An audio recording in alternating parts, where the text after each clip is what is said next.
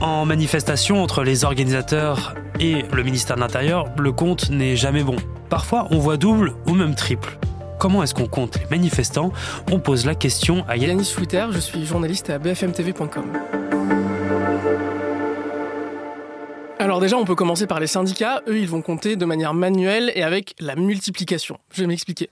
En fait, ils vont tracer une ligne imaginaire à un endroit du cortège, donc qui va s'arrêter à un arbre ou une poubelle ou que sais-je au bout du, trottoir. Et ils vont compter par paquet de 10 manifestants qui passent à travers cette ligne imaginaire. Et à la fin, ils vont prendre ce nombre et ils vont le multiplier par la surface du parcours, sans prendre en compte donc la densité du cortège, s'il y a peu de monde, un peu de monde ou beaucoup de monde. Du côté de la police, c'est un petit peu différent, mais ça se ressemble un peu, vous allez voir. Déjà, la préfecture nous indique dans un communiqué que deux ou trois jours avant la manifestation, ils vont choisir un lieu, généralement dans le premier tiers du parcours. Et si la manifestation est importante, ils vont prendre un deuxième lieu en aval. Et on va avoir deux fonctionnaires donc sur, sur ces lieux de comptage, aussi avec un compteur manuel comme les syndicats. Et ils vont aussi tracer une ligne imaginaire, etc., comme, comme on l'a vu pour les syndicats. Mais à la différence des syndicats, eux, ils vont vraiment faire de l'addition. Ils vont compter tous les manifestants qui passent devant eux.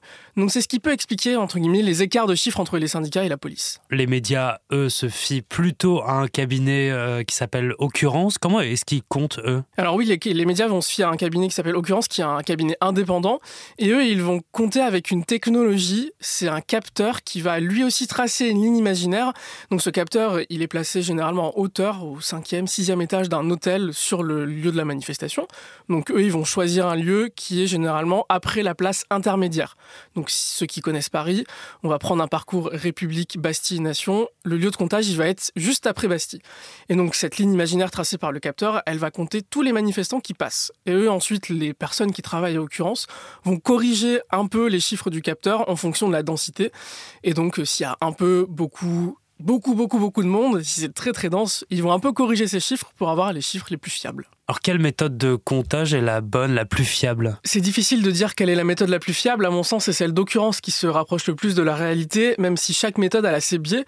Occurrence, par exemple, ne prend pas en compte les gens qui ne vont pas passer sous sa fenêtre.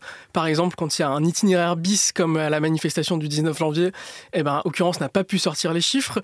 Et ensuite, ben, les syndicats, comme je disais tout à l'heure, quand ils font des multiplications, ils ne prennent pas en compte la densité. Et la police comptait manuellement, en faisant des additions pendant toute une manifestation, quand ça dure des heures, bah, là aussi ça peut être un peu compliqué. Merci d'avoir écouté ce nouvel épisode de la question info. Tous les jours, une nouvelle question et de nouvelles réponses.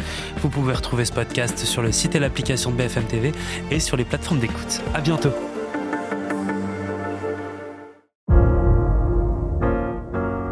Vous avez aimé écouter la question info? Alors découvrez le titre à la une, le nouveau podcast quotidien de BFM TV. Les grands récits de l'actualité, des témoignages intimes, c'est tous les soirs sur vos plateformes préférées. À bientôt!